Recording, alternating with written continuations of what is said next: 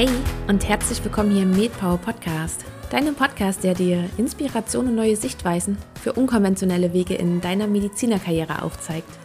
Ich bin Caroline und ich begrüße dich zu einem frischen und brandneuen Power Talk.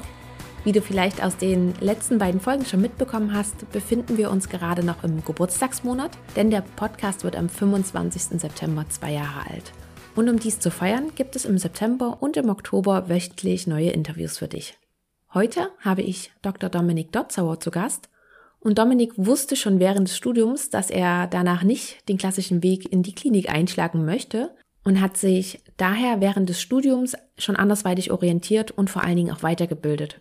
Spannend war für mich dabei, dass Dominik aus einer Arztfamilie kommt und sich daher ganz bewusst gegen diesen Weg entschieden hat. Und warum das so war und was dazu geführt hat, das erfährst du im Interview direkt vom Dominik. Mittlerweile ist Dominik als privater Gesundheitsberater tätig und wir besprechen im Interview, wie er gerade dazu gekommen ist, was genau er alles anbietet und wie er sich das vor allen Dingen aufgebaut hat. Und damit würde ich sagen, geht's jetzt direkt zum Interview und ich wünsche dir ganz viel Spaß beim Anhören. Ein ganz, ganz herzliches Willkommen hier im MedPower Podcast, Dr. Dominik Dotzauer. Ich freue mich sehr, dass du heute mein Gast bist und begrüße dich ganz herzlich. Danke für die Einladung. Dominik, bei dir ist es ja so, dass du dich entschieden hast, nach deiner Approbation und nach deiner Promotion ähm, nicht in die Klinik zu gehen, beziehungsweise auch keinen Facharzt zu machen, sondern du hast dich selbstständig gemacht. Was genau du machst, darüber werden wir heute noch reden. Ich möchte das aber gleich nutzen, um dir die Einstiegsfrage zu stellen, ob dir das auch schon klar war, als du angefangen hast, Medizin zu studieren, dass du einmal nicht in die Klinik gehst und dass du einmal keinen Facharzt machst in dem Sinne. War dir das bewusst oder war das gar nicht primär dein Ziel? Hundertprozentig entschieden war ich noch gar nicht, dass ich den Facharzt nicht machen würde vom Studium, aber mir war schon ziemlich sicher, dass ich nicht als normaler Arzt in der Klinik oder in der Praxis arbeiten wollen würde. Einfach weil ich aus einer Ärztefamilie komme und das ganze Geheule jeden Tag über die ganzen Probleme und Schwierigkeiten, das ähm, fand ich halt extrem erdrückend, bedrückend und frustrierend. Und dann hatte ich mich zwar schon sehr angefangen für das Thema Abnehmen, Fitness, Gesundheit, ähm, wie der Körper funktioniert, zu interessieren. Aber mir war schon klar, oh Gott, da kommt definitiv kein Licht am Ende des Tunnels, sondern nur noch mehr Quälerei und Frust. Also habe ich schon parallel zum Studium mir was aufgebaut, um dann halt nicht später in der Klinik zu arbeiten und dann in der Praxis zu landen, um dann was Ähnliches zu erleben. Insbesondere, weil ja die Zeiten, die man dann vielleicht noch für die Familie hat und für das Privatleben, doch sehr beschnitten sein können, ähm, wenn man als Arzt in so einer ähm, vorstrukturierten Umgebung arbeitet mit vielen Regeln, Richtlinien, Zeiten, Arbeitsüberlastung. Und ich bin auch jemand, der lieber kreativ arbeitet, beziehungsweise ähm, ich finde neue Ideen toll, ich löse gerne Probleme anders und hoffentlich besser. Und ähm, da das im medizinischen Bereich kaum möglich ist, beziehungsweise oft nicht erlaubt ist, wusste ich ja schon vor, dass das keinen großen Sinn ergeben würde, in diese Richtung zu gehen. Okay, dann, also du hast jetzt ganz viele Gründe aufgeführt, warum du eigentlich nicht als Arzt, als normaler Arzt arbeiten wollen würdest. Warum hast du dich dann überhaupt dafür entschlossen, Medizin zu studieren? Weil das ist ja nicht mal so ein, es soll jetzt nicht abwertend klingen, aber das ist jetzt nicht einfach nur ein Bachelorstudiengang, der nur drei Jahre geht, sondern es geht ja mindestens mhm. sechs Jahre. Und mhm. das ist erhebliches an Zeit, was man da rein investiert und auch an Energie. Du hast auch noch promoviert, das heißt, die Doktorarbeit fordert ja auch nochmal Energie. Wieso hast du dich dann trotzdem für das Studium entschieden? Na, ein Teil war bestimmt, dass es mich ähm, sehr frustriert hat, dass wenn man sich inhaltlich gut auskennt im Gesundheitsbereich, aber dann irgendein Mediziner daherkommt und irgendwas erzählt, die Leute dann sofort dem Mediziner an den Lippen hängen, gerade im deutschen Raum, obwohl das überhaupt nicht stimmt und gar keine, also es wurde gar keine Begründung, keine Studie, keine Erklärung geliefert, nur Doktor so und so sagt das und das. Und sofort waren die Leute, ähm, also was ich da immer wieder erlebt habe, haben dem so viel Glauben geschenkt. Das fand ich einfach sehr unfair und unsinnig. Und dann dachte ich mir, wenn ich mich so sehr dafür interessiere, also damals war ich noch ein Dickerchen und wollte abnehmen und habe mich deswegen ganz intensiv mit dem Thema Ernährung, Fitness, Abnehmen auseinandergesetzt. Ähm, dann dachte ich mir, wenn ich irgendwas in diese Richtung machen möchte, dann denke ich jetzt sehr langfristig und investiere in eine Richtung, die mir lebenslang ähm, viel liefern wird. Und das dachte ich mir, ist das Medizinstudium. Wenn ich Arzt bin und dann noch promoviert, dann ist das definitiv eine Sache, egal was ich im Gesundheitsmedizinbereich, ähm, alles, was ich in diese Richtung machen möchte, und Ziele verändern sich ja auch im Leben, da wird das immer wertvoll für sein. Ähnlich habe ich ja auch meine Promotion ausgewählt, weil man sich vielleicht noch nicht so, also ich war noch nicht so sicher, was ich langfristig machen möchte, aber ich wollte Entscheidungen treffen, also Investitionen ähm, durchführen, die langfristig mir Türen öffnen und Möglichkeiten geben, die ansonsten nicht ähm, gangbar wären oder wesentlich schwieriger nur begehbar wären. Das klingt, als ob du deine Entscheidungen wirklich immer sehr, sehr bedacht und sehr analytisch auch triffst. Und gerade so eine Entscheidung, ähm, natürlich muss man sich überlegen, was möchte ich später einmal machen, wenn ich groß bin. Ähm, was ich aber so gerade auch von Kommilitonen mitgekriegt habe, ist es eher die, ja, die Eltern sind vielleicht Ärzte oder ich hatte irgendein Erlebnis, deswegen wollte ich schon früh im Kindesalter Arzt oder Ärztin werden. Das ist ja meistens sowas, okay, ich werde Ärztin und dann studiere ich logischerweise Medizin. Bei dir hat es ja schon mhm. einen anderen Prozess dahinter gehabt. Woher oder hast du irgendwie Hilfe auch dabei gehabt, diesen Entscheidungsprozess zu gehen? Oder woher hast du vielleicht auch dieses Denken? Hm, hast du das von deinen Eltern oder von, von irgendwelchen anderen Bekannten mitgekriegt? Oder ist es auch einfach deine Natur? Ich würde sagen, da hat das Internet auch eine sehr große Rolle gespielt, weil wenn man dazu recherchiert, viel Informationen aufnimmt, ich kann jetzt auch gar nicht mehr sagen, von welchen Leuten ich jetzt welche Denkweisen übernommen habe, aber dann trifft man ja auch schon, also virtuell, Leute, die ähm, für einen Vorbilder sind, die halt auch sehr langfristig denken, vielleicht ähm, jetzt gerade, wenn man selbstständig ist, dann auch nicht irgendeinen Schrott verkaufen wollen, sondern ja eben wirklich die Lösung fürs Problem oder wirklich Wert liefern wollen. Und daran habe ich mich dann vor allem orientiert, weil in meinem Umfeld jetzt zu Hause, meine Eltern sind beides ähm, praktizierende Mediziner, Allgemeinmediziner mit einer eigenen großen Praxis und im Umfeld Gynäkologen, Zahnärzte, was weiß ich, ähm, habe ich das ja nicht erlebt, sondern da gibt es ja eher so eine Obrigkeitshörigkeit, ähm, eine große Angst, ausgetretene Wege zu verlassen und dann ähm, vielleicht auch nicht so der Wille, sich über den Tellerrand wirklich vernünftig zu informieren, auch vielleicht so eine gewisse Disrespektierlichkeit gegenüber ähm, anderen Berufsgruppen, was man ja auch bei Medizinern häufig erlebt, dass sie dann halt denken, ich kenne mich gut aus in dem Bereich also in der Medizin und ich entscheide über Leben und Tod und was die anderen da machen, kann ja irgendwie nicht so wichtig sein. Also lernt man es ja gar nicht erst richtig und fällt dann halt sehr vorhersehbar, also zum Beispiel beim Thema Finanzen ist das ja oft der Fall, auf die, ähm, wie sagt man, dann fällt Nase? einem das auf die Füße, oh, genau, man fällt auf die Nase. auf jeden Fall gibt es irgendeine Form von Trauma. Und ähm, das ist dann natürlich nicht das, woran ich mich orientieren wollte. Und im Internet habe ich dann viele Vorbilder, also das in Büchern, ähm, Blogs, stellenweise auch Videos, aber vor allem natürlich auch sehr gerne Podcasts, ähm, viele positive Gegenbeispiele und so Denkmodelle mitbekommen, wodurch ich mir ja dann auch dachte, okay, das ist definitiv ein gangbarer Weg.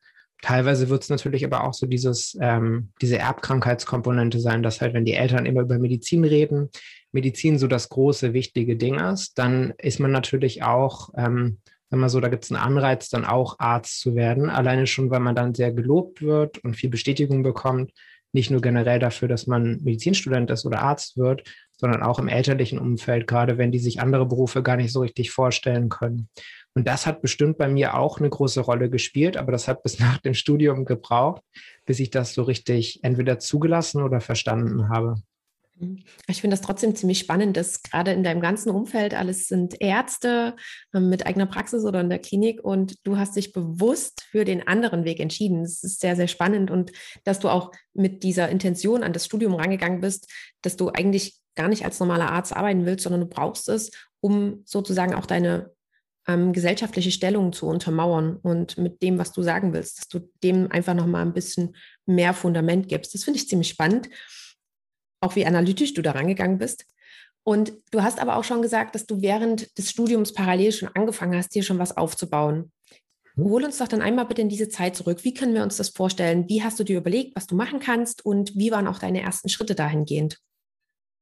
Hm, es war vor allem so, dass ich mich ja sehr intensiv mit dem Thema Fitness, Ernährung, Abnehmen ähm, auseinandergesetzt habe. Und dann, wie jeder Nerd, bin ich halt sehr, sehr tief da eingestiegen ähm, und habe mich damit auf einem Level beschäftigt, das ähm, andere vielleicht als sehr ungesund bezeichnen würden, aber für mich halt einfach sehr wichtig war, da so tief einzusteigen. Also im Sinne von, dass man sich dann so viel dazu äh, anliest und lernt, dass es ja bei weitem keinen praktischen Nutzen mehr für also die eigene Umsetzung hat, sondern es geht ja wirklich darum zu verstehen, wie hängen jetzt diese ganzen ähm, die Pfade, die im Körper letztlich ablaufen, das ist ja ein Mediziner-Podcast, also die biochemisch-physiologischen Zusammenhänge, ähm, die wirklich zu verstehen, äh, was bei Ernährung jetzt wirklich welche Effekte hat. Und vor allem ist ja auch ein Bereich, der sehr pseudowissenschaftlich ist, weil dann immer viele Sachen behauptet werden, viele Anekdoten kommen, ähm, aber sich wenige Leute dann so richtig tief mit der Materie auseinandersetzen und dieses komplexe System versuchen zu verstehen, ähm, das hat einfach einen riesigen Anreiz für mich gehabt, sich damit so tief zu beschäftigen, ähm, dass ich dann, also es ist ja häufig so, wenn man eine Leidenschaft entwickelt, dass ich das dann halt weitergeben wollte und unbedingt andere Leute ähm, aufklären, denen erklären, warum denn jetzt zum Beispiel das mit dem Insulin häufig falsch verstanden wird, warum Kohlenhydrate vielleicht nicht böse sind, ähm, welche Faktoren zum Abnehmen wirklich wichtig sind und warum man gar nicht auf irgendwelche ähm, von einem Konzept zum nächsten springen sollte, sondern wirklich fundamental verstehen kann, warum denn jetzt was hier wichtig ist und das dann einfach kontinuierlich als Gewohnheit im Leben ähm, umsetzen kann. Das ist ja auch der Schlüssel für dauerhafte Resultate. Und ich fand das immer so offensichtlich. Aber es ist natürlich dann, ähm, also wenn man es mal verstanden hat, ist es ja ganz klar für einen, man sieht es überall. So wie wenn man sich jetzt in der Medizin auskennt und dann sieht man ein Symptom und dann poppen sofort die Sachen hoch, die man jetzt abfragen würde, worauf man achten würde. Manchmal geht die Alarmanlage an. Und so ist es ja immer, wenn man sich in einem Bereich auskennt. Das wollte ich unbedingt weitergeben. Also ja eben zum einen auch verstanden werden von anderen Leuten, aber denen auch wirklich helfen. Und dann war das Internet, wo ich ja sowieso schon diese ganzen ähm, Informationen her habe, also vor allem aus dem englischsprachigen Raum, der natürliche Weg. Das heißt, dann habe ich halt Artikel geschrieben, ähm, mir da praktisch ein Publikum aufgebaut, also Leute erreicht und denen weitergeholfen mit kostenlosen Informationen. Und dann hat sich Schritt für Schritt eben auch die Betreuung von Klienten daraus entwickelt und jetzt zum Beispiel zuletzt ja auch das Buch, was ich darüber geschrieben habe, was ähm, automatisch abnehmen heißt, also auch im Sinne von ähm, die Automatik bei einer Ernährungs- oder Trainingsgewohnheitsumstellung, ähm, die einzutrainieren, statt die ganze Zeit nur versuchen, mit Disziplin und Druck ähm, oder Restriktionen kurzfristig abzunehmen, geht es ja auch genau darum, also wie stelle ich letztlich in meinem Leben die Sachen, die wirklich physiologisch, biochemisch nötig sind, dass ich dauerhaft und gesund abnehme, wie stelle ich die dauerhaft um? Darüber habe ich ja auch letztlich promoviert, weil mir geht es ja immer darum, auch dieses langfristige, ähm, nicht nur bei meiner eigenen Karriere war, sondern eben auch bei den Resultaten der Leute. Wie schafft man es, eine lebenslange Ernährungsumstellung durchzuführen oder eine Trainingsumstellung, je nachdem, was jetzt sinnvoll ist? Ähm, weil das ja eigentlich der Schlüssel wäre, ganz viele Erkrankungen, ähm, Probleme, Schwierigkeiten, aber auch so einfach fürs persönliche Wohlbefinden ganz entscheidend. Wie kriege ich das umgestellt? Also wie schaffe ich es, ähm, mein eigenes Verhalten so umzustellen, dass ich automatisch das Richtige tue? Das ist ja auch eine enorm wertvolle langfristige Investition und viele betrachten das ja gar nicht so, sondern ähm, pushen von einer Challenge oder äh, von einer Diät zur nächsten und hoffen, dass es jetzt irgendwie sich dauerhaft ändern würde, statt halt langfristig da in die richtigen Umstellungen zu investieren. Ein sehr, sehr komplexes Thema und ich hoffe, wir gehen da auch gleich nochmal ein bisschen drauf ein. Du hast gerade aber so viele Sachen gesagt, da würde ich einfach nochmal nachfragen. Mhm, und klar. das erste ist, wie bist du gerade auf dieses Thema gekommen? Warum gerade Fitness, Ernährung und Abnehmen? Also ich war selber immer als Kind ein Dickerchen und da wird man dementsprechend ja auch gemobbt in der Schule. Also das ist dann zum Beispiel, oder ist zumindest ein Anlass, jemanden zu mobben. Und ähm, dementsprechend schmerzhaft war das natürlich auch für mich, weil soziale Ausgrenzung gerade so im pubertierenden Alter ist wirklich nicht das, was man sich wünscht. Und ähm, dann wird natürlich, also dann habe ich mir halt gesagt mit 17, ich möchte jetzt wirklich ähm, abnehmen. Ich habe dann halt wirklich das, also ich bin im Ausland auf eine Schule gegangen bin dann zurückgekommen, habe erstmal VWL studiert in Berlin und ähm, habe mir dann parallel gesagt, okay, war ja auch ein Lebensumbruch, jetzt möchte ich wirklich was ändern und ich gehe das jetzt an, egal, kostet das, was es wolle. Dann bin ich jeden Tag zehn Kilometer gelaufen, also wirklich ganz viel joggen, weil das ist, also Vollkornbrot und Joggen ist vielleicht so in Deutschland so eine der Sachen, die man so gefühlt drin hat, um abzunehmen. Und ähm, es ist aber dann halt eben trotz drei Monate wirklich jeden Tag ganz viel laufen, gar nichts passiert. Und ich dachte mir, okay, irgendwas stimmt nicht. Und dann bin ich halt eben auf Spurensuche gegangen, habe im Internet geschaut, was könnte denn jetzt stimmen, was könnte wirklich funktionieren. Und man trifft ja so viele widersprüchliche Informationen an. Da wird behauptet, das funktioniert so, das so. Und das kann ja irgendwie nicht alles stimmen. Also es kann ja nicht sein, dass äh, wir ein Grundverständnis haben, wie der Körper funktioniert, aber ausgerechnet dieses Thema Abnehmen ist angeblich total ähm, unterschiedlich je nach Person und der Stoffwechsel würde irgendwie ganz anders funktionieren. Das kann man doch messen, verstehen. Und wenn man es verstanden hat, dann kann man ja auch wirklich die beste funktionierende Route wählen. Und dementsprechend habe ich mich dann halt da sehr tief eingearbeitet und dann irgendwann mich ja auch dazu entschieden, das VWL-Studium abzubrechen. Da hatte ich dann halt schon verstanden, wie es funktioniert. Ich hatte es unter Kontrolle, es hat funktioniert. Ich habe mit dem Krafttraining angefangen und hatte viel bessere Resultate, als ich die durchs Joggen jemals hatte. Und dann kam mir eben dieser Entschluss, okay, das möchte ich ähm, weitergeben. Im deutschen Raum, im deutschen Sprachraum finde ich nur Unsinn online. Da gibt es halt einfach keine guten Sachen. Und da möchte ich definitiv ähm, zu beitragen. Das war eine sehr sinnvolle, wichtige Tätigkeit für mich, dass da ähm, Leute aufgeklärt werden und verstehen, was jetzt wirklich entscheidend, hilfreich und wichtig ist. Und ähm, bin ich rübergewechselt zur Medizin, auch nach Hamburg gezogen dafür und habe dann ähm, mich neben dem Studium parallel ähm, in verschiedene Projekte auch noch gestürzt, weil ich ja schon wusste, ich möchte kein Arzt werden. Mich dann viel in dieser Designer-Entwickler-Szene und in der stellenweise auch Start-up und ähm, Unternehmerwelt rumgetrieben und dann eben vieles darüber gelernt, nicht nur, wie man ähm, so ein Online-Projekt aufbaut, sondern natürlich auch, wie überzeuge ich denn Leute davon, dem überhaupt eine Chance zu geben, weil die Aufmerksamkeitsspanne im Internet ist natürlich auch sehr kurz und wenn man jetzt auf irgendeiner Seite landet und mal was liest, dann ist man ja nicht automatisch so weit investiert, dass man sagt, ich ähm, gucke mir das jetzt genauer an. Ich lese das alles genau durch, ich überprüfe das und ich setze es dann auch wirklich noch um in meinem Alltag.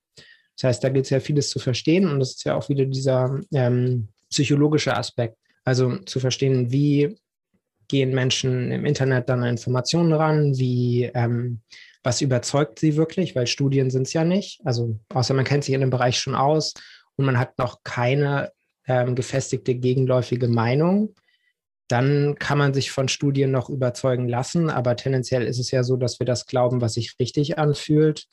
Und da gilt es natürlich einem Laien gegenüber, die Sachen anders darzustellen und anders zu erklären, als man es jetzt einem Forscher ähm, erklären würde oder wenn man jetzt versuchen würde, den zu überzeugen.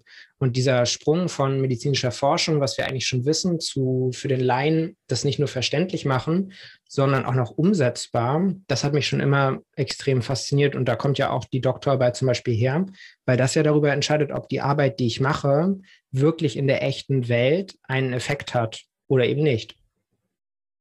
Ich glaube, das kennen ganz, ganz viele, die zuhören. Ähm, man redet mit dem Patienten und ähm, der Patient weiß selber, was er da gerade falsch macht oder dass er vielleicht seine Lebensgewohnheiten ändert. Und in dem Gespräch ist der Patient total einsichtig und dann geht er raus und nichts hat sich geändert. Und das mhm. ist ja genau das, was du, was du gerade beschreibst. Und ich finde es auch sehr spannend, dass du das während des Studiums wirklich auch schon so angegangen bist, dass du auch gesagt hast, okay, ähm, was muss ich denn noch alles für Skills lernen, damit ich das später einmal umsetzen kann, wenn ich mein Studium zu Ende habe, dass du dich eben schon während des Studiums damit beschäftigt hast, wo sich mir natürlich die Frage stellt, wie du das integriert bekommen hast. Weil gerade wenn ich an meine ersten vier Semester zurückdenke, die waren schon immer ziemlich vollgestopft und mit nebenbei arbeiten war ein bisschen Sport noch nebenbei. Dann war auch schon bei mir sozusagen voll. Familie will man auch noch sehen. Wie hast du das für dich integriert? Ein Teil bestimmt ähm, ist auch, dass ich länger studiert habe, als es nötig gewesen wäre. Das heißt, ähm, ich habe mir dann halt einfach mehr Zeit genommen und allein dadurch, dass die Projekte natürlich dann auch die Zeit, die man fürs Lernen investieren könnte, verdrängen, kommt man dann auch einfach nicht so schnell dahinterher. Also ich habe das Studium definitiv nicht in Regelstudienzeit gemacht, sondern mir halt mehr Zeit dafür genommen auch wegen ähm, insgesamt drei Anläufen für die Doktorarbeit aus ähm, diversen organisatorischen Gründen, die jetzt auch nicht unbedingt in meiner ähm, in meinem Einflussbereich lagen. Aber ähm, dadurch hatte ich dann ja auch durchaus eine Ecke mehr Zeit als andere Leute, habe mir aber auch die Zeit genommen, weil zum Beispiel in ähm, langweiligen Seminaren, wo man jetzt eine Pflichtanwesenheit hatte, aber ähm, eigentlich ja auch nichts daraus jetzt mitnehmen würde und ja auch nicht vorspulen kann wie bei einem Video, kann man ja parallel auch einen Artikel schreiben oder ähm, was zu dem Bereich lesen und verstehen, der einen eben wirklich interessiert. Also hast du sozusagen deine Studiumszeit total optimiert und gerade, wie du es gerade gesagt hast, so Seminare oder so, weil wenn es nicht interessant war, dann gleich für was anderes genutzt, anstatt da, ähm, weiß ich nicht, aus dem Fenster zu schauen und nicht zuzuhören. Ich bin auch nicht jemand, der gut klarkommt mit Langeweile. Das ist definitiv extrem quälend für mich. Und ähm, dementsprechend brauche ich, ähm, um konzentriert zu bleiben, eine hohe Bandbreite von Informationen.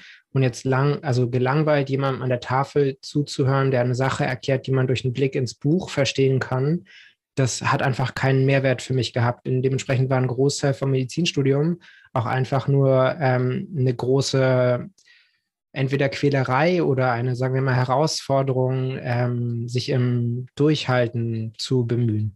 Mhm. War das aber nicht komisch als Student? Weil du warst ja bestimmt ein Chamäleon. Du, so wie du das jetzt alles beschreibst, warst du ja wahrscheinlich ganz anders als deine Kommilitonen.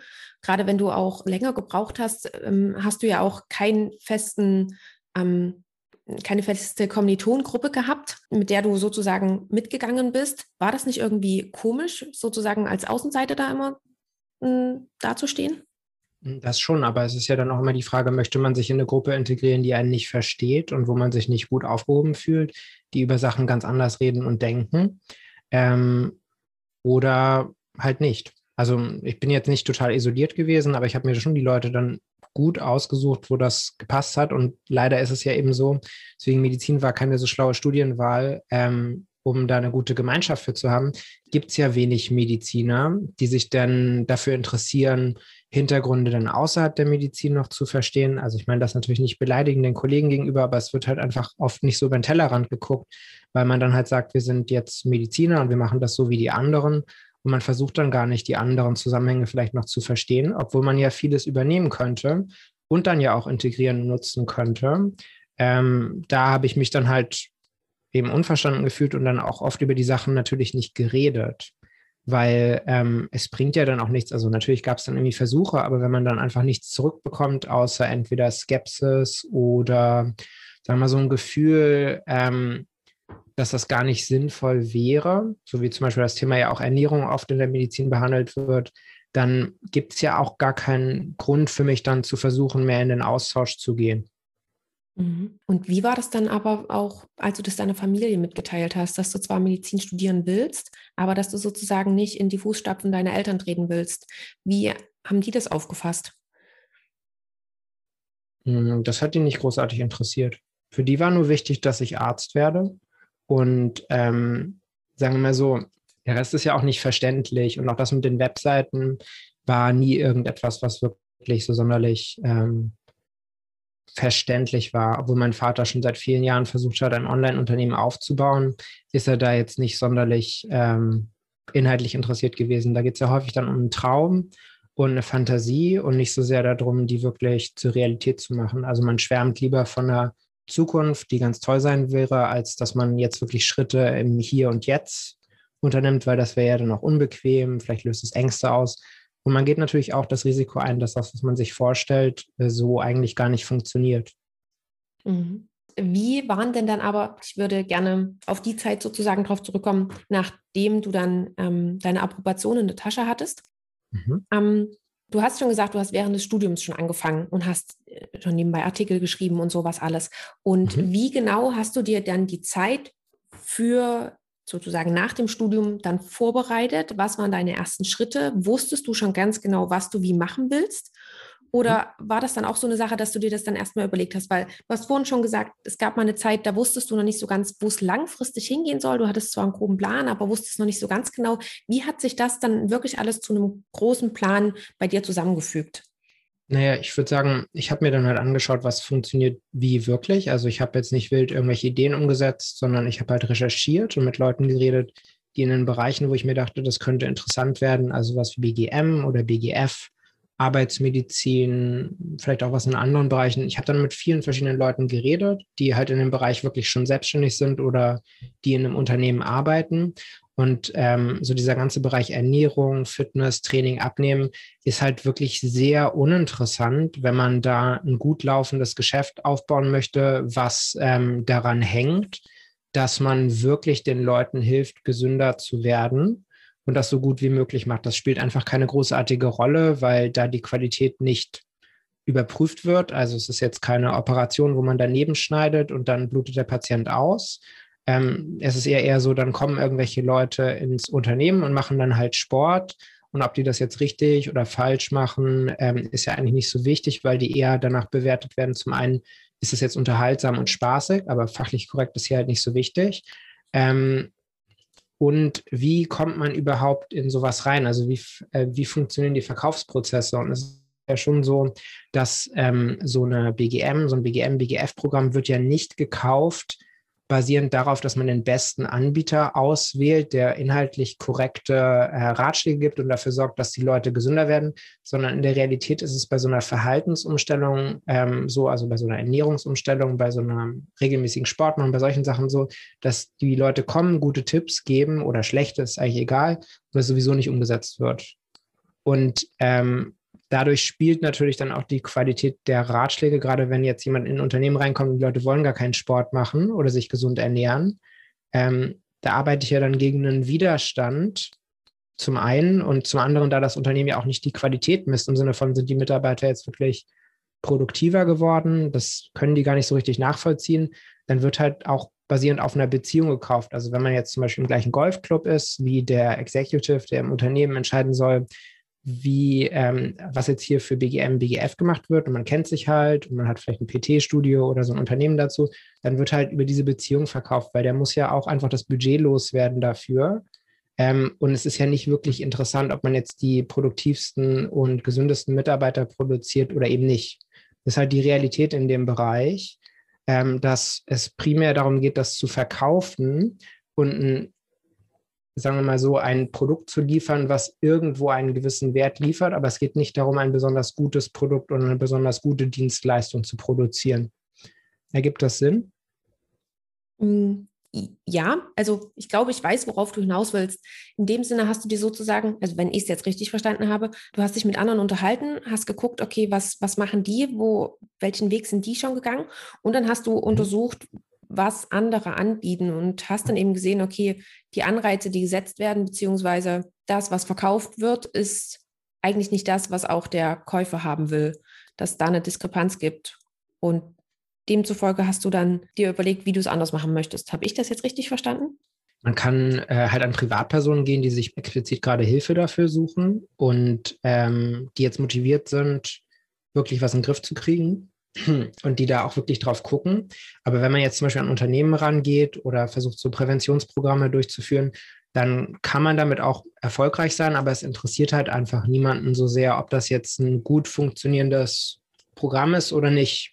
Also es wird halt nicht großartig gemessen und das geht dann halt mehr um Sympathie und Beziehung um ähm, da was aufzubauen. Und dann dafür wäre ja mein Fachwissen auch gar nicht relevant gewesen.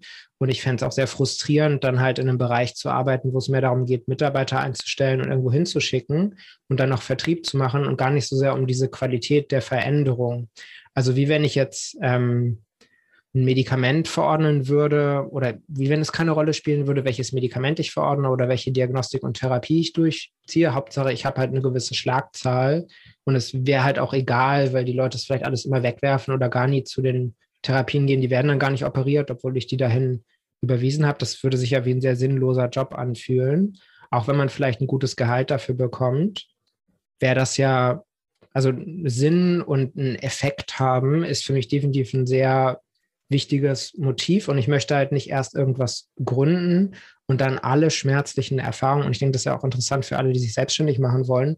Man kann natürlich von einer Idee heraus einfach starten, aber wenn man nicht versteht, was die Leute in dem Bereich wirklich kaufen und warum und was sie benutzen und warum, dann wird man ja einfach viele schmerzhafte Fehler unnötig am eigenen Leib nochmal machen, die ja schon ganz viele Leute, die in dem Bereich entweder schon was versucht haben oder daran aktuell arbeiten, tagtäglich machen. Also wenn ich rausfinden will, wie ein Anästhesist in eigener Praxis oder in der Klinik arbeitet, kann ich natürlich die Anästhesieausbildung machen oder ich kann Chirurg werden oder sowas, aber ich kann ja auch mit jemandem reden, der da schon arbeitet und rausfinden, in welchem Rahmen sich das da normalerweise also bewegt, was da wirklich wichtig ist, ähm, was hilfreich war, was die, ähm, was eben die Wirkung und die Nebenwirkungen sind, so eine Route einzuschlagen. Das war das, was mich halt interessiert hat und das, was häufig ja unterschätzt wird, weil wir ja so eine Idee haben im Kopf oft, weil wir irgendeinen Einfall hatten aus dem eigenen Leben vielleicht oder was beobachtet haben und dann sagen, oh, das müsste man doch so machen. Und man sieht gar nicht, dass vielleicht schon hunderte Leute genau das über die letzten 20 Jahre ausprobiert haben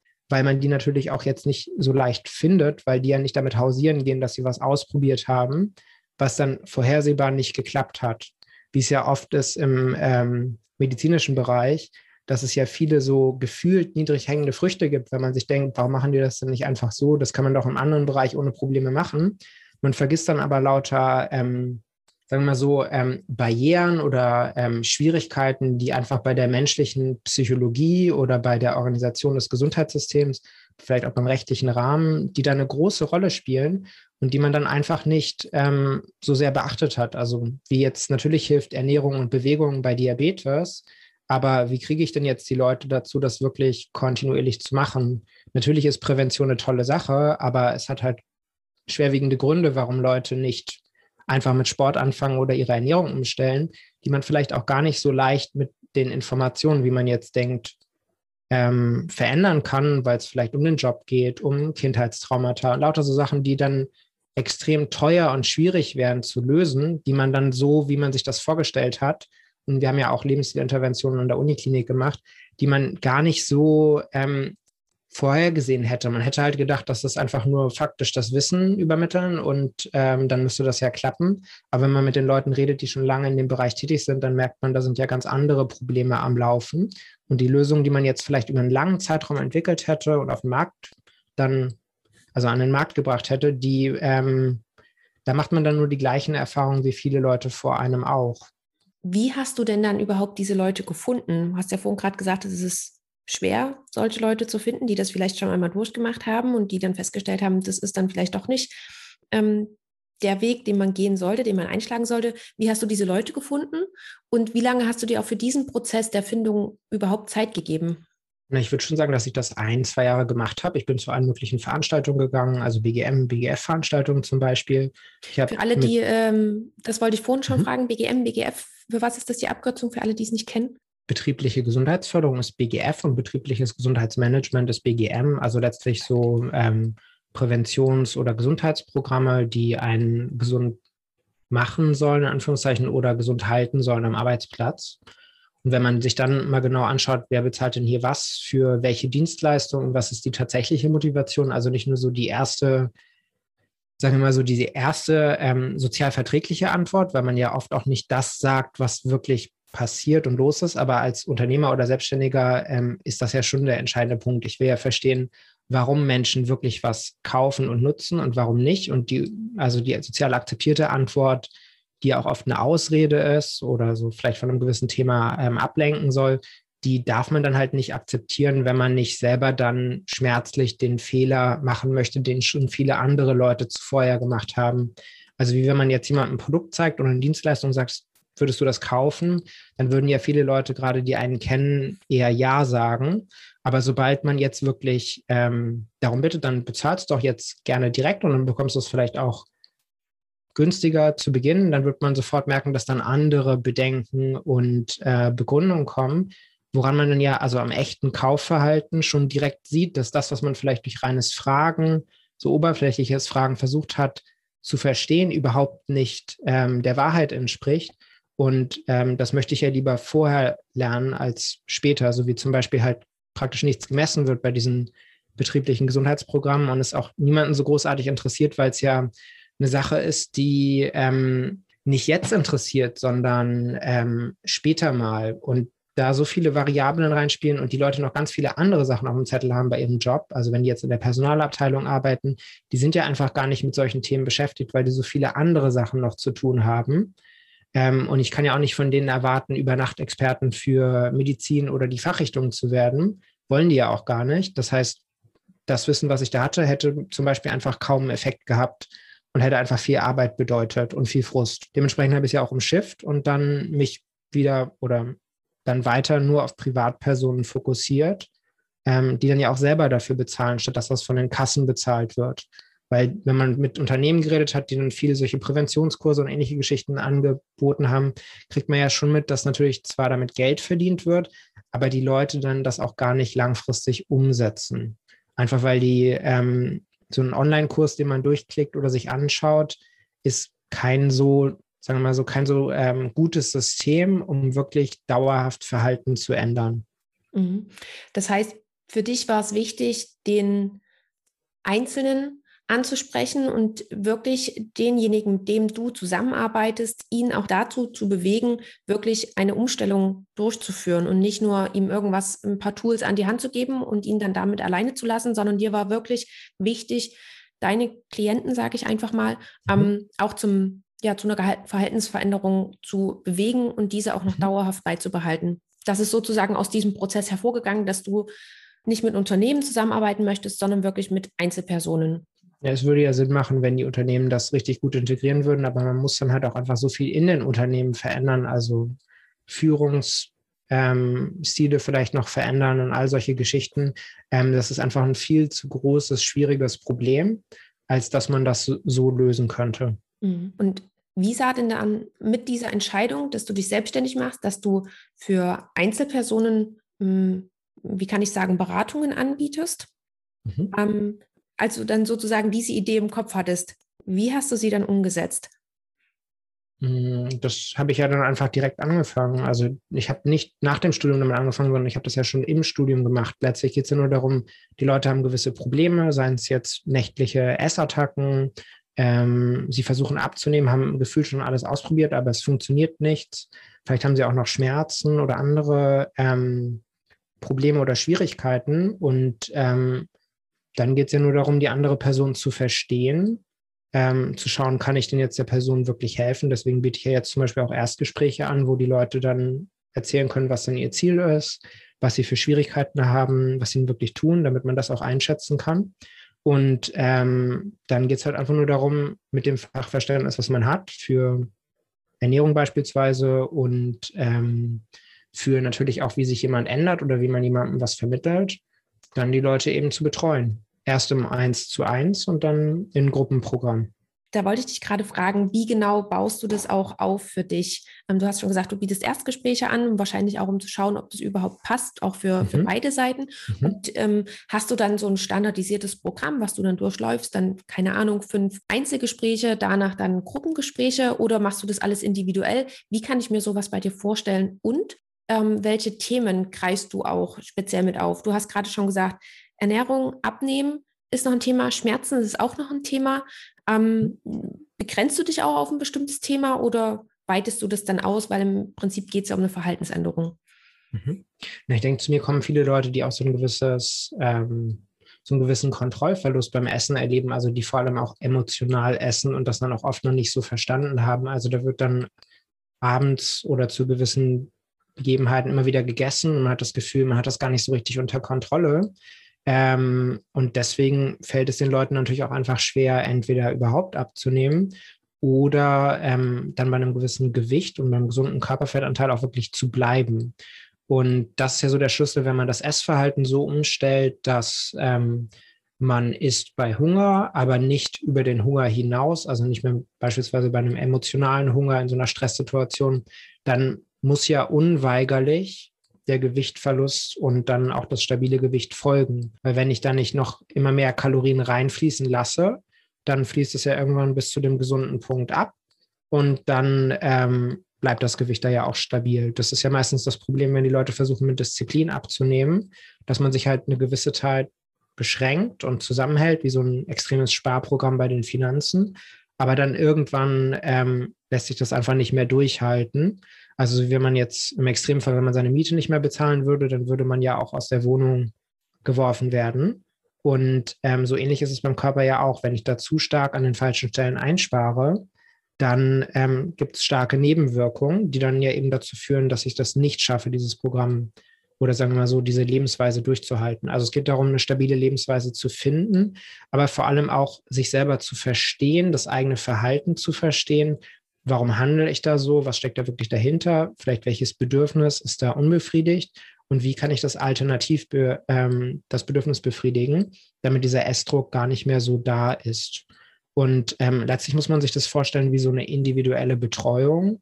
Das heißt, es geht ja nicht darum, dass jeder das Gleiche macht, sondern ich gucke mir an, wo sind denn die ähm, Schwachstellen. Also ähnlich wie wenn der Patient zum ähm, Arzt kommt, dass er dann halt ähm, dass man sich natürlich vieles angucken kann, aber man arbeitet ja zuerst an den wichtigsten Baustellen und manche Sachen haben die vielleicht schon sehr gut im Griff. Da würde man jetzt nicht dran gehen, damit würde man die Leute ja nur nerven, weil wenn ich jetzt dem Diabetiker alles nochmal über Diabetes erzähle, dann wird er ja nur genervt und frustriert sein, weil das weiß er ja alles schon. Ähm, ich will jetzt vielleicht nur ähm, irgendetwas Neues behandeln, was ihn gerade besonders frustriert.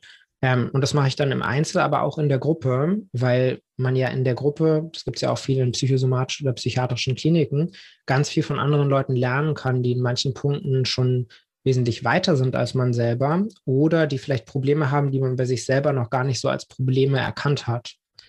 Dadurch können die dann halt vieles übernehmen und sind natürlich auch sehr motiviert, weil sie ja sehen, oh, das funktioniert ja wirklich, weil jemandem was zu erzählen und man ist selber jetzt davon nicht betroffen und hat hier einfach, kann nicht von einem eigenen Erfolgserlebnis berichten.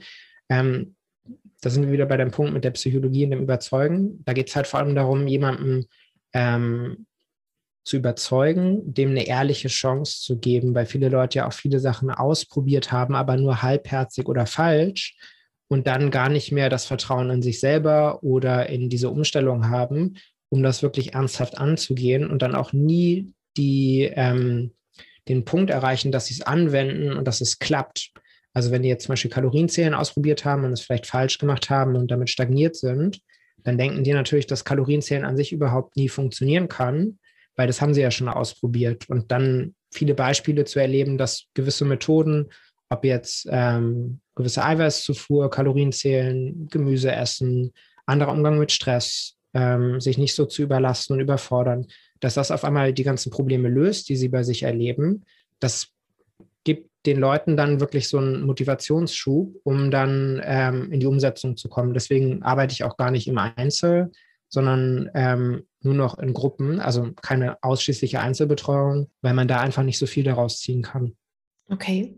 Ähm, und bevor wir, ich habe gerade ganz, ganz viele Fragen im Kopf, bevor wir mhm. da weiter drauf eingehen, ich würde noch mal kurz einen Schritt zurückgehen wollen, weil du eben auch gerade gesagt hast, dass du ganz viel psychologische Aspekte mit einfließen lässt.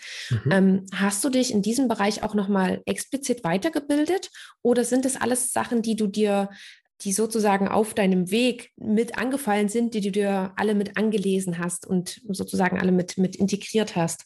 Also eigentlich bin ich ja eher Autodidakt. Ich habe auch über das Thema dauerhafte Gewohnheitsänderung ja promoviert. Also wie verändert man jetzt wirklich zuverlässig und dauerhaft Gewohnheiten? Ähm, wer sich interessiert, kann die Doktorarbeit ja auch auf meiner Über mich-Seite runterladen. Da kriegt man dieses riesen PDF mit 150 bis 200 Seiten irgendwie so ähm, und kann sich das durchlesen. Aber mich interessiert halt vor allem auch, ähm, wie andere evidenzbasierte Profis da vorgehen. Also habe ich mir dann natürlich auch Hilfe von anderen Leuten geholt oder die dann halt dafür bezahlt. Das wäre auch noch ein Tipp für jeden, der irgendein Projekt anfangen möchte, dass es sich halt sehr lohnen kann, sich jemanden oder mehrere Leute an die Seite zu holen, die schon sowas ähnliches oder genau das vielleicht aufgebaut haben, damit man damit ja wirklich eine legitime Abkürzung hat. Also so wie ich jemandem helfen kann, jetzt beispielsweise beim Abnehmen oder das emotionale Essen zu stoppen, ähm, weil ich den Weg kenne, ich mich da fachlich auskenne und schon viele Leuten dadurch geholfen habe, ähm, kann man sich ja auch, wenn man sich jetzt dafür interessiert, selbstständig zu machen, sich dort jemanden holen. Und da muss man natürlich filtern und vor allem auch prüfen und nicht einfach nur glauben, weil jemand was behauptet. Ähm, aber dann kann man sich so jemanden ranholen und kann damit in viel kürzerer Zeit einen großen Fortschritt machen. Einfach weil viele Fehler, Probleme, Schwierigkeiten, die man da irgendwie erleben wird, ja schon von jemand anderem gut gelöst wurden irgendwo.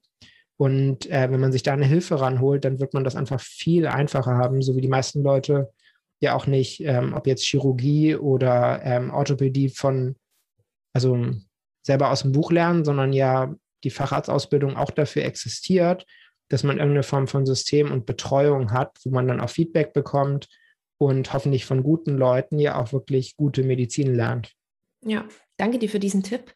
Wie machst du es denn dann jetzt aktuell? Wie können wir uns so einen Tagesablauf bei dir vorstellen? Du hast schon gesagt, so großartige Einzelcoachings oder Einzelgespräche hm, bietest du gar nicht mehr an. Das sind alles Gruppen, wie kann man das sagen? Gruppeninteraktionen, Gruppen. Hm? Gruppentelefonate? Gruppentelefonate, ja. Ja. Mhm. Wie integrierst du das in deinen Tagesablauf? Also, wie viele Klienten betreust du ungefähr, dass wir mal eine Vorstellung haben? Und wie baust du das auch auf? Weil ich könnte mir auch vorstellen, nicht jeder Klient ist für eine bestimmte Gruppe auch geeignet. Das musst du ja auch irgendwie organisieren. Wie können wir uns das alles vorstellen? Hm, na, das kann man sich ja auch leicht machen, jetzt zum Beispiel mit der eigenen der Klienten, indem man nur die Leute nimmt, die gut zusammenpassen. Ähm, also habe ich zum Beispiel ähm, viele Frauen bei mir. Viele haben akademischen Hintergrund und viele sind sehr ambitioniert oder sagen wir mal perfektionistisch und üben dann auch einen hohen Druck auf sich aus und kriegen dann auch oft ihre eigenen Gefühle nicht so mit. Und der Vorteil, eine homogene Gruppe zu haben, ist natürlich, ähm, ich kann dann Inhalte erstellen, die mehr von den Leuten anziehen, die gut zu mir passen, die sich bei mir wohlfühlen. Ich filter natürlich auch schon über meine Persönlichkeit, weil so wie ich schreibe und rede, das filtert natürlich gewisse Leute weg, weil sie denken, oh, das passt überhaupt nicht zu mir, so will ich nicht, das habe ich gar kein Interesse, die kommen ja auch nie zu mir. Ähm, genauso wie sich ja andere Leute stärker angezogen fühlen. Deswegen ist die Schwierigkeit gar nicht so sehr, dass ähm, ich viele verschiedene Gruppen brauche, sondern ähm, da ist gerade ein großer Wert da drin, in manchen Punkten eine überschneidende Gruppe zu haben. Und ähm, aktuell habe ich jetzt 31 Klienten in der längeren Betreuung drin. Das ist jetzt aber nicht inklusive der Trainer, die dann noch stellenweise andere Leute ähm, in anderen Bereichen betreuen. Also das so. ist jetzt nur die eigene Gruppe, die ich da jetzt habe. Das heißt, du holst dir sonst auch noch externe Trainer, die dich dann dabei noch mit unterstützen? Oder wie kann ich mir mhm. das vorstellen? Ja. Genau. Okay. Und wie sieht so ein typischer Tagesablauf bei dir aus? Wie gestaltest du dir deinen Tag und deine Woche?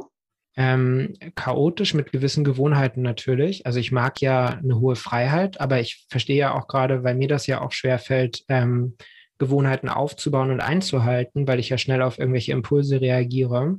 Ist toll fürs selbstständig kreativ sein, aber ist ganz schrecklich, wenn man jetzt kontinuierlich was abarbeiten muss, also so eine gewisse Routine hat. Deswegen ähm, achte ich halt darauf, dass ich zum einen eine Routine habe, die Klienten zu betreuen, zum anderen eine Routine habe, ähm, Inhalte zu erstellen, die ja die Klienten zu mir bringen und die ja auch dafür sorgen, dass die Klienten ähm, wirklich sagen wir mal, betreuungsbereit sind, weil man muss ja offen sein für gewisse Themen, also sei es für emotionale Themen, dass man jetzt beim Abnehmen nicht einfach nur einen Ernährungsplan bekommt, sondern wirklich auch bereit dafür ist, dass man vielleicht ein tieferes Verständnis für die eigenen Gefühle und Schwierigkeiten und Bedürfnisse entwickeln muss, weil man es ja sonst nie schaffen wird, vom emotionalen Essen loszulassen.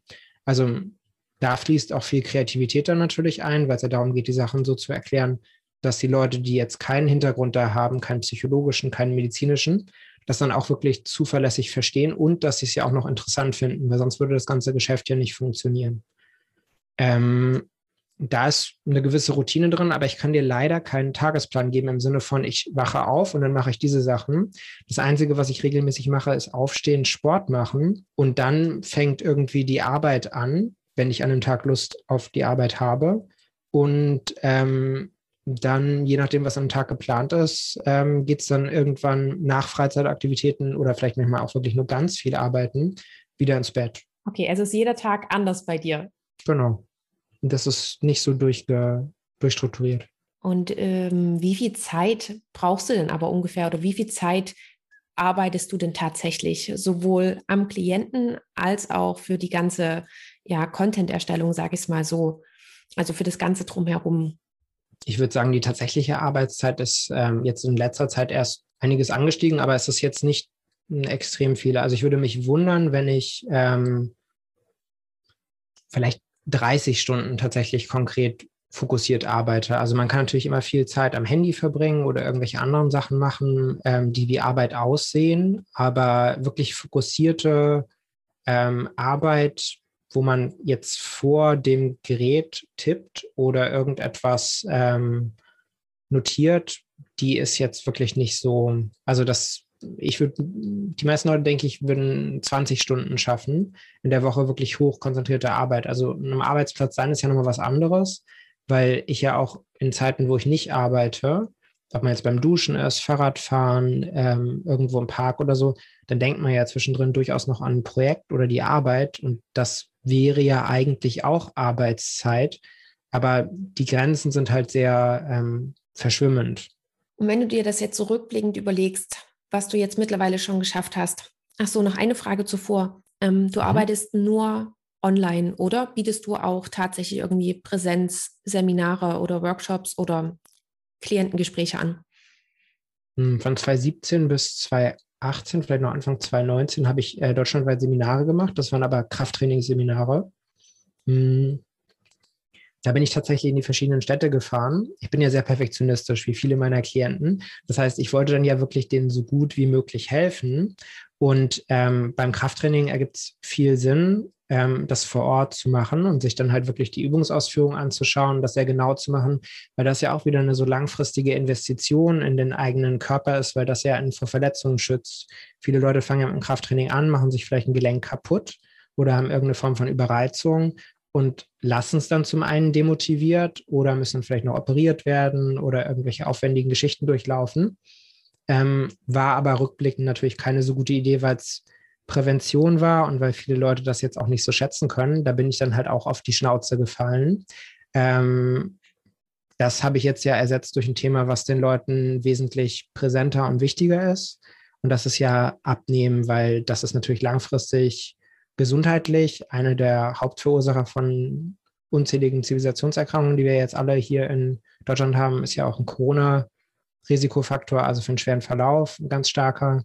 Ähm, ist halt aber auch was dann, was die Leute wirklich jetzt lösen wollen. Und damit hat man natürlich diese schöne ähm, Kombination von, das wollen die Leute wirklich haben, sind, dafür sind sie bereit zu zahlen, ähm, das wollen sie wirklich lösen, da sind sie bereit zu handeln. Und da habe ich natürlich auch den richtigen Hintergrund für, also mit meiner Geschichte, weil viele Leute, die übergewichtig sind oder etwas, also Gewicht oder Fett verlieren wollen, ähm, die erleben es ja auch oft, dass wenn sie zu Ärzten gehen, die dann nicht richtig verstanden werden, weil da ja meistens nur diese Lösung ähm, propagiert wird, von wegen, man solle ja einfach weniger essen, ähm, da mehr darauf achten und mehr Sport machen, was ja faktisch schon stimmt, aber man löst ja auch nicht das Armutsproblem dadurch, dass man den Leuten sagt, die wenig Geld haben, dann nimm doch einfach mehr ein und gib weniger aus. Das ist faktisch zwar schon richtig, aber der Weg dahin ist jetzt äh, nicht so trivial. Ja, das heißt, nachdem du dich dann, ähm, nachdem du diese Seminare gegeben hast, hast du gemerkt, okay, das bringt jetzt nicht so viel oder beziehungsweise du willst eine andere Richtung einschlagen und machst es jetzt nur noch online. Hm. Das waren ja nur Krafttrainingsseminare, wo die Leute wirklich gelernt haben, wie man sich beim Krafttraining ähm, sicher und verletzungsfrei steigert. Vor allem, wenn man die großen Grundübungen wie Kniebeugen und sowas ähm, erlernt. Wer vielleicht mal so einen Eindruck bekommen möchte, wie ähm, genau ich da vorgehe, kann ja mal Kniebeugen-Anleitung googeln oder vielleicht können wir in den Shownotes die Anleitung verlinken dafür. Da findet man eine 17-seitige Anleitung mit ganz vielen Bildern. Ähm, also auch didaktisch ähm, habe ich mir da viel Mühe gegeben. Ähm, aber es ist halt, wie gesagt, einfach eine Sache, die für die Leute nicht so interessant ist, außer sie sind schon ähm, verletzt oder haben Schmerzen. Ähm, und auch dann gehen sie ja auch eher zum Physio. Also da merkt man ja, dass ich da selber ja auch erlebt habe, wie schwierig das ist, dann ähm, wenn man versucht, Verhalten zu ändern, weil sie natürlich schon ihre Technik verbessern könnten. Aber viele Leute, wenn sie Schmerzen haben, dann suchen sie ja nicht online nach einer Lösung, ähm, wie man jetzt die Kniebeugentechnik verbessert, sondern die gehen ja zum Physio, zum Orthopäden und der sagt dann vielleicht damit aufhören, gibt Ibuprofen oder vielleicht noch eine Spritze, wer weiß. Ähm, aber das ist dann einfach ein schlechter Weg, die Leute dann da einzufangen. Versus mhm. jetzt im Bereich Abnehmen, wo man die Leute ja durchaus dann so erreichen kann, weil die ja nach vielen Lösungen suchen ähm, und dementsprechend ähm, gewinne ich ja auch viel Publikum neben dem Buch, auch über die ganzen Artikel auf der Webseite. Okay, aber deine ganzen Gruppenseminare, die du hältst, die sind alle online. Mhm. Ja. Ab jetzt ist alles nur noch online und ich mache jetzt auch gar nichts mehr vor. Corona war da auch sehr gut zum Fokussieren, muss ich sagen. Nun hast du schon gesagt, dass du ähm, diese, diese Seminare, die du da gegeben hast, das war vielleicht äh, nicht ganz so clever, das so zu machen. Gab es denn noch irgendwelche anderen Hindernisse und Hürden, die dir auf deinem Weg begegnet sind, bei denen du sagen würdest, hm, hättest du gut und gerne darauf verzichten können? Hm, das ist eine gute Frage. Also ich würde sagen, einer der größten Fehler, den ich gemacht habe, so insgesamt, ist es da auch zu idealistisch zu sein, neben vielleicht auch zu viel Verantwortung zu übernehmen für andere Leute, ähm, weil ich mich persönlich ähm, also mich hat das sehr aufgeregt, dass es keine guten Informationen und Inhalte, die wirklich fachlich korrekt waren, im deutschen Raum gab. Und ich dachte, auch in der Medizin müssen wir das unbedingt voranbringen. Und das kann doch nicht sein, dass wenn man zum Arzt geht, dass man lauter falsche Ernährungstipps bekommt. Einfach weil die Leute sich, also die Kollegen kennen sich ja auch oft einfach nicht aus mit Ernährung, wenn sie sich da nicht selber fortgebildet haben. Und im Studium lernt man ja auch fast nichts darüber. Also ich habe da die Sonderseminare und all sowas auch belegt, aber das ist ja wirklich inhaltlich von, es ist so praxisfern. Also vielleicht lernt man irgendwas über die Zusammenhänge, aber wie genau mache ich das jetzt wirklich, wenn ich jetzt eine Essattacke habe, woran liegt es? Was soll ich denn jetzt hier genau verändern? Wie gehe ich damit jetzt um? Wie soll ich darüber nachdenken? Wie stelle ich so ein Verhalten wirklich um? Gibt es praktisch keine Inhalte, nur vielleicht viel Diskussion über mediterrane Ernährung versus äh, vegan, irgendwas mit Blue Zones und ähm, Walnüsse sind gut und diese Öle sind toll und so weiter. Aber es ist halt sehr oberflächlich oder es ist so Tipps und punktuell, also an Tipps und punktuellen Punkten äh, oder an Punkten orientiert, die ähm, irgendwo eine Rolle spielen, aber dieses große Gesamtbild und etwas, das wirklich pragmatisch funktioniert, das ist halt gar nicht so im Vordergrund. Also niemand würde so operieren, wie er eine Ernährungsberatung gibt. Ähm, und das hat mich dann natürlich äh, zum einen frustriert, aber weil ich dann halt auch idealistisch bin, dachte ich mir, das muss ich jetzt irgendwie hinbekommen. Ich muss die Leute davor schützen. Aber der Witz ist natürlich, die Leute wollen ja auch gar nicht unbedingt davor geschützt werden. Und es ist halt auch einfach nicht so wichtig im Gesundheitssystem, also jetzt finanziell oder von, ähm, von dem, wie wirklich gearbeitet wird und wie abgerechnet wird, kann es halt einfach keine so große Bedeutung haben, weil das halt sehr stark im, ähm, im Einzugsbereich der Leute selber liegt und man da halt einfach keine so starke Kontrolle wie mit einer OP hat und ähm, die Krankenkassen verständlicherweise auch nicht etwas bezahlen wollen, was nur geringe Erfolgschancen hat wenn die da keinen Weg haben, vorher herauszufinden, ähm, welche Patienten wirklich von so einer Umstellung, einer Beratung, einer Betreuung ähm, so weit profitieren, dass sie dann halt eben auch nicht wirklich zusätzliche Kosten produzieren. Das ist halt einfach zu weit weg. Es ist schwer messbar und vorher ähm, einzuordnen. Das lohnt sich dann ja verständlicherweise auch nicht. Dementsprechend ist das Interesse von allen Beteiligten auch einfach nicht so riesig. Und wenn man dann in diese Richtung arbeitet und sich da ähm, Mühe gibt, dann wird das halt auch einfach nicht ähm, mit Erfolg honoriert. Also es gibt ja dann keine Resultate, man äh, arbeitet da vielleicht eher gegen ähm, Windmühlen, weil die ja andere Interessen haben. Also die wollen vielleicht ihre ähm, Patientenzahlen durchkriegen, die wollen gucken, dass das da alles ordentlich läuft. Aber da geht es ja gar nicht so sehr um diese Verhaltensumstellung, auch wenn es natürlich für die Gesundheit der Leute wichtig und entscheidend ist. Aber ähm, es hat mit dem Ablauf in der Klinik oder in der Praxis ähm, nicht so viel zu tun. Mhm. Was hast du dann aber auch für dich gelöst? Um, weil das ist ja schon ein Problem für dich sozusagen. Ähm, mhm. Wie hast du das für dich gelöst? Hast du deine Erwartungen runtergeschraubt? Hast du deinen Fokus verschoben? Um, oder ja, zu welcher Lösung bist du dann gekommen? Na, ich habe dann halt mich dazu entschieden, da nichts mehr zu machen und bin dann aus dem Bereich rausgegangen. Das war dann die Konsequenz das, für dich. Mhm. Genau. Ja. Also ich arbeite dann ja nur mit den Privatpersonen, aber nicht, ähm, versuche dann nicht im Gesundheitssystem irgendwas zu verändern. Ja. Wir haben ganz viel über Verhaltensänderung auch gesprochen. Und äh, vielleicht hört jetzt auch jemand zu, der sich denkt, ja, okay, jetzt haben wir ganz viel darüber geredet, aber die haben jetzt überhaupt nichts gesagt, ob es vielleicht nicht einen Tipp gibt oder ähnliches, mit dem man anfangen könnte. Hast du einen Tipp für uns, um Verhalten dauerhaft zu ändern oder zu hinterfragen oder was da vielleicht der erste Schritt wäre, um diesen Weg zu gehen? Weil ich glaube, man kann das nicht runterbrechen auf, einen, auf ein Wort oder auf einen Satz, das sind ganz viele Mechanismen, die da mitspielen. Das hast du ja auch schon angedeutet im Gespräch. Aber gibt es vielleicht etwas, wo du sagst, das ist elementar, damit sollte man sich beschäftigen? Ich würde vor allem erstmal verstehen, ähm, wie Veränderung, also nachhaltige Veränderung auch vor allem funktioniert. Und ähm, eigentlich gibt es nur drei Wege, die man auch kombinieren kann, soweit das irgendwie möglich ist, ähm, wie man Verhalten da wirklich dauerhaft ändern kann.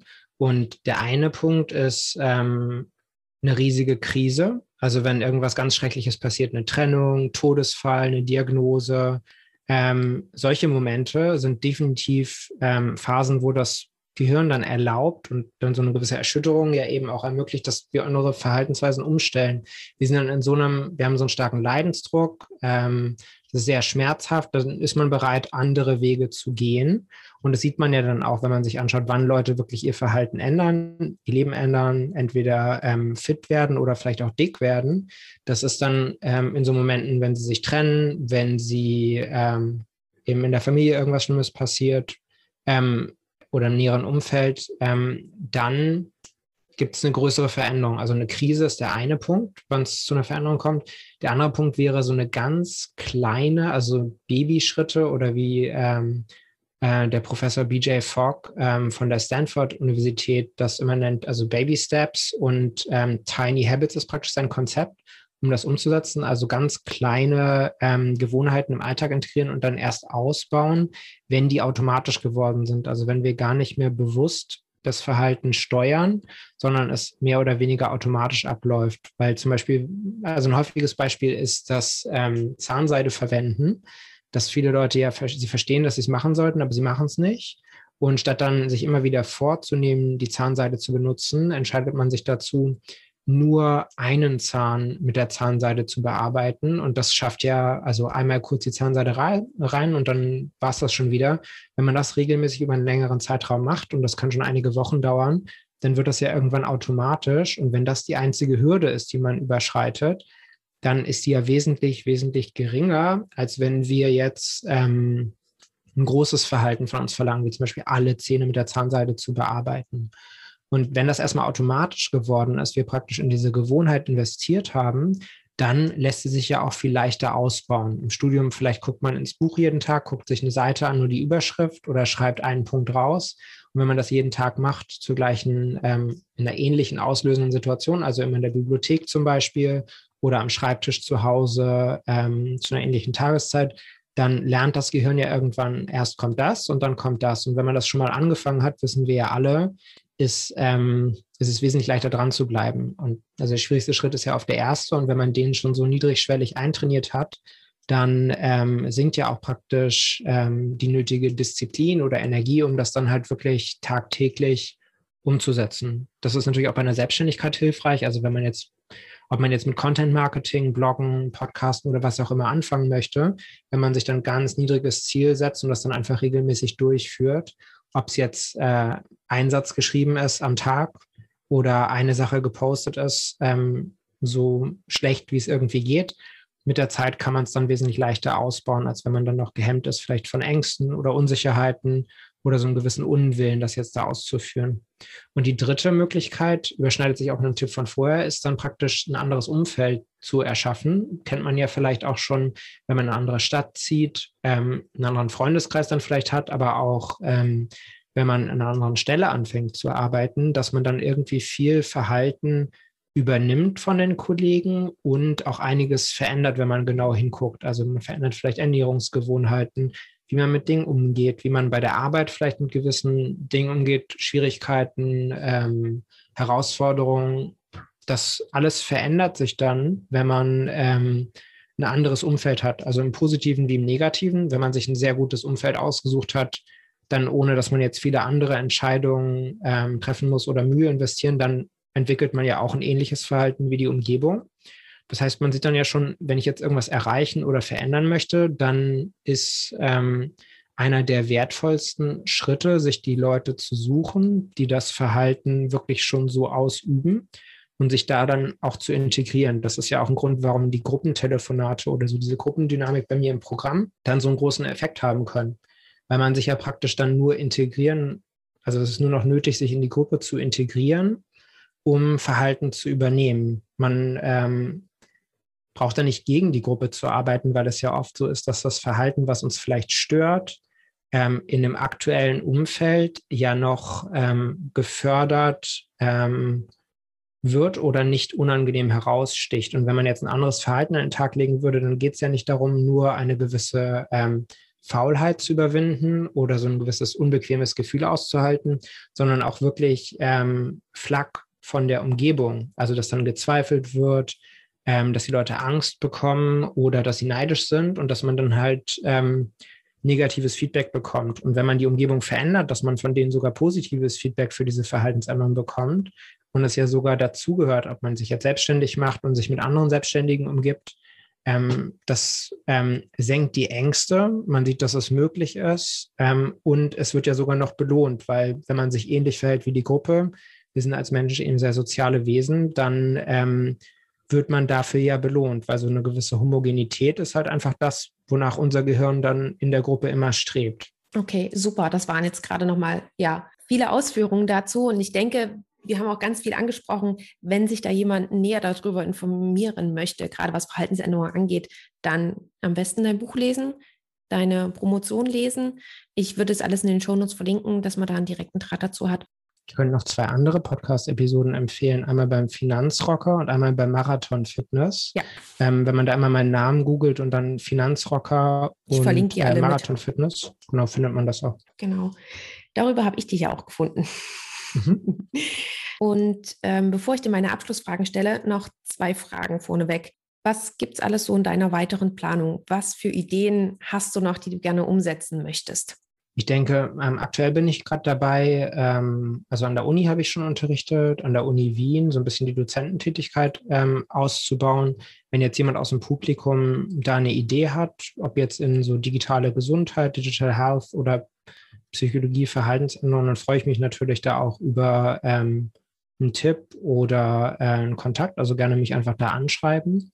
Ähm, und ansonsten ähm, merke ich halt auch vor allem, mir macht das halt viel Spaß, anderen ähm, Experten und Profis weiterzuhelfen, da auch was aufzubauen, weil ich schon so viel über, sei es jetzt, ähm, wie man jemanden überzeugt, wie man so eine Webseite aufbaut, solche Geschichten, ähm, sowas aufzubauen, dass ich mir schon gut vorstellen kann, aber das ist noch kein gelegtes Ei, dass ich weiter in die Richtung ähm, Leuten helfen möchte, was aufzubauen. Ähm, ich mache das schon so im Hintergrund, habe das jetzt aber nicht großartig ähm, irgendwie beworben oder so. Und ich kann mir vorstellen, dass ich das noch weiter ausbauen möchte, weil es mir jetzt sehr viel Spaß macht, ähm, da anderen Leuten auch zu helfen, sowas aufzubauen. Allein schon, weil man sich mit denen dann halt auch drüber austauschen kann und dann viele ähm, spannende Ideen findet, wie man das eigene Programm noch weiter verbessern kann und natürlich auch denen direkt helfen kann, dann noch mehr Leuten zu helfen. Hast du auch manchmal so im Hinterkopf, ob du vielleicht doch in die Klinik gehst und noch eine Facharztweiterbildung machst? Oder ist das ein Thema, was für dich definitiv nicht mehr in Frage kommt? Ähm, ich denke, unter ganz bestimmten Bedingungen vielleicht das nochmal ausprobieren, aber ähm, ich halte das für extrem unwahrscheinlich, einfach weil ich nicht sehe, dass ich auf eine freie Art und Weise so arbeiten könnte und Sachen verbessern kann, ähm, wie ich mir das wünschen würde. Also ich würde Nein sagen und ich meine, wenn ich eine Praxis aufbauen möchte, kann ich auch immer noch Ärzte einstellen, ähm, also Fachärzte. Das heißt, ich brauche jetzt ja nicht unbedingt den Facharzt, um da irgendwas zu machen. Hm, okay, verstehe. Und ich würde dir sehr gerne noch meine drei Abschlussfragen stellen. Mhm. Gibt es einen, ein Buch, was du in letzter Zeit gelesen hast oder vielleicht schon länger her, was dir besonders in Erinnerung geblieben ist und was du sehr gerne mit uns teilen würdest? das Buch ähm, Just Fucking Ship von Amy Hoy.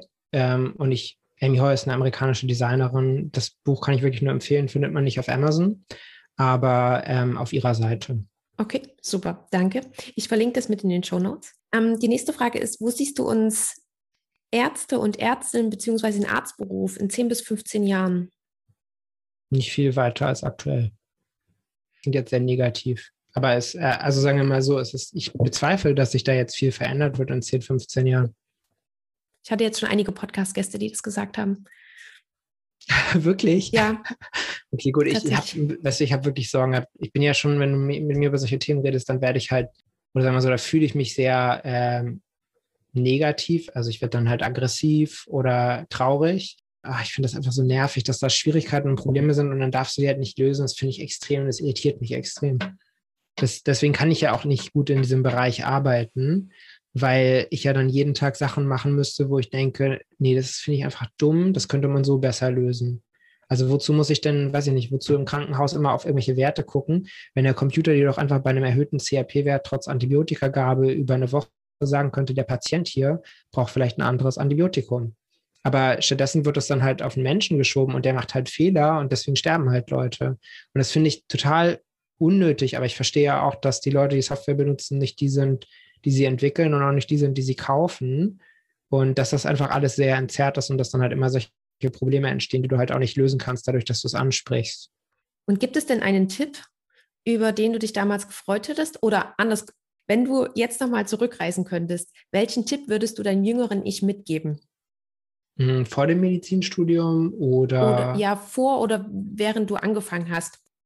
Na, ich würde sagen, dass vieles von dem, was ich wahrnehme als ähm, eine unüberwindbare Blockade oder wo ich denke, dass ich Unterstützung brauche, dass das oft einfach nur Angst ist. Und ähm, dass ich mir lieber, also um weniger zu tun und mehr zu erreichen, ähm, möglichst bald persönliche Unterstützung hätte holen sollen, weil es sehr, sehr viel ähm, Stress erspart, wenn jemand anders von außen, der sich auskennt, in einem Bereich zumindest, einem dann Feedback gibt, ähm, womit man dann auf einmal blinde Flecken entdeckt und sich halt eben sehr viel Stress, Arbeit und ähm, Zeit sparen kann und so halt auch viel schneller geschäftlich erfolgreich sein kann. Okay, super. Danke dir. Danke für den Tipp. Und dann möchte ich mich bei dir ganz, ganz herzlich bedanken für dieses sehr, sehr tolle Gespräch, für diese Einblicke, die du uns gegeben hast und vor allen Dingen für die Zeit, die du uns geschenkt hast. Danke dir. Danke dir. Das war das Gespräch mit Dr. Dominik Dotzauer und wie immer hoffe ich, dass es dir gefallen hat und dass du einiges für dich mitgenommen hast. Wenn du mehr zu Dominik und zu seiner Arbeit erfahren möchtest, so findest du die Links zu seiner Webseite und auch zu seinem Buch in den Show Notes. Und wenn du noch mehr zu Dominik hören willst, so habe ich dir auch dort die Links zu seinen Interviews im Finanzrocker Podcast und auch im Fitness mit Mark Podcast verlinkt. Ich freue mich wie immer sehr, wenn du deine Erkenntnisse aus dieser Episode mit mir teilst. Das geht entweder persönlich, via E-Mail zum Beispiel, oder auch unter dem Post zu dieser Folge. Das kannst du bei Instagram und LinkedIn machen. Und auch dazu sind natürlich alle Links in den Show Notes. Wie in den letzten Folgen schon erwähnt, läuft aktuell auch noch eine kleine Umfrage von mir und ich freue mich riesig, wenn du dir die fünf Minuten Zeit dafür nimmst und sie einmal ausfüllst. In dieser Umfrage geht es darum, dass du einmal deine Gedanken und Ideen mit mir teilst, nämlich wie du dir deine ärztliche Karriere vorstellst. Auch dazu ist alles in den Show Notes verlinkt. Und du hast auch noch die Möglichkeit, dich darüber hinaus einmal persönlich mit mir auszutauschen. Das geht ganz einfach unter dem entsprechenden Link in den Show Notes. da kannst du dir einen Termin aussuchen und dann hören und sehen wir uns demnächst vielleicht virtuell. Ich freue mich auf alle Fälle drauf. Das war's dann schon wieder für heute, für diese Episode. Vielen lieben Dank, dass du mit dabei warst und uns deine Aufmerksamkeit geschenkt hast. Ich freue mich, wenn du zur nächsten Folge wieder mit dabei bist und ich wünsche dir bis dahin eine schöne Zeit und lass es dir gut gehen. Ciao!